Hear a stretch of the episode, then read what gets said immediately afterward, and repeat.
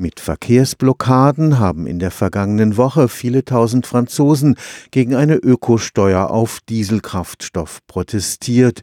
Gerade die Menschen im ländlichen Raum sind oft auf ihre Autos angewiesen, wenn es etwa um den Weg zur Arbeit geht. Zugleich aber verursacht der wachsende Autoverkehr trotz verbesserter Motoren immer mehr klimaschädliche CO2-Emissionen. Der Konflikt zeigt, wir brauchen neue Mobilitätskonzepte. Mit dem Sumo-Rhein-Projekt suchen Wissenschaftler in der Schweiz, Frankreich und Deutschland nach neuen Ideen für einen nachhaltigen Verkehr in der Oberrheinregion. Grenzüberschreitender Verkehr ist am Oberrhein eine Selbstverständlichkeit. Der Rhein ist mehr Brücke als Barriere.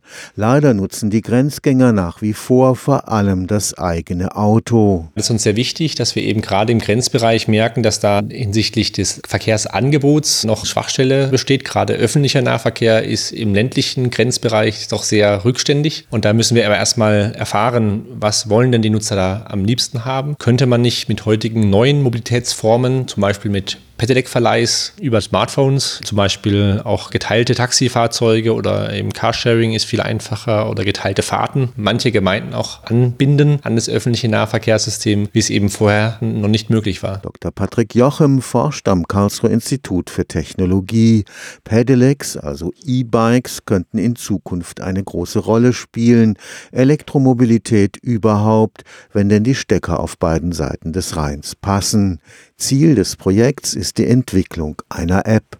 Professor Wolf Fichtner, Leiter des Deutsch-Französischen Instituts für Umweltforschung. Unklar ist, welche Maßnahmen haben nun welche Auswirkungen hinsichtlich der nachhaltigeren Entwicklung des Mobilitätsbereiches. Und hier setzt das Projekt ein. Wir wollen also Entscheidungsunterstützung bieten für Kommunen, für Städte im Bereich der nachhaltigen Mobilität. Wir wollen ein Werkzeug entwickeln, eine Web-Applikation, um Maßnahmen, um ganze Konzepte im Mobilitätsbereich anhand verschiedener Kriterien der Nachhaltigkeitsdimension zu bewerten. Die Verkehrsplaner in den Gemeinden sollen so eine wissenschaftliche Basis für ihre Entscheidungen in die Hand bekommen. Entscheidungen hinsichtlich Ausbau von Straßenbahnlinien, neue Straßenbahnlinien, was bedeutet das für die nachhaltige Mobilität? Bei der Elektromobilität ist natürlich für die ökologische Dimension von entscheidender entscheidender Bedeutung, wann wird denn das Elektromobil geladen. In Abhängigkeit des Ladezeitpunkts hat man ganz unterschiedliche Emissionen. Die Ballungsräume Straßburg und Lörrach stehen zu Recht im Fokus,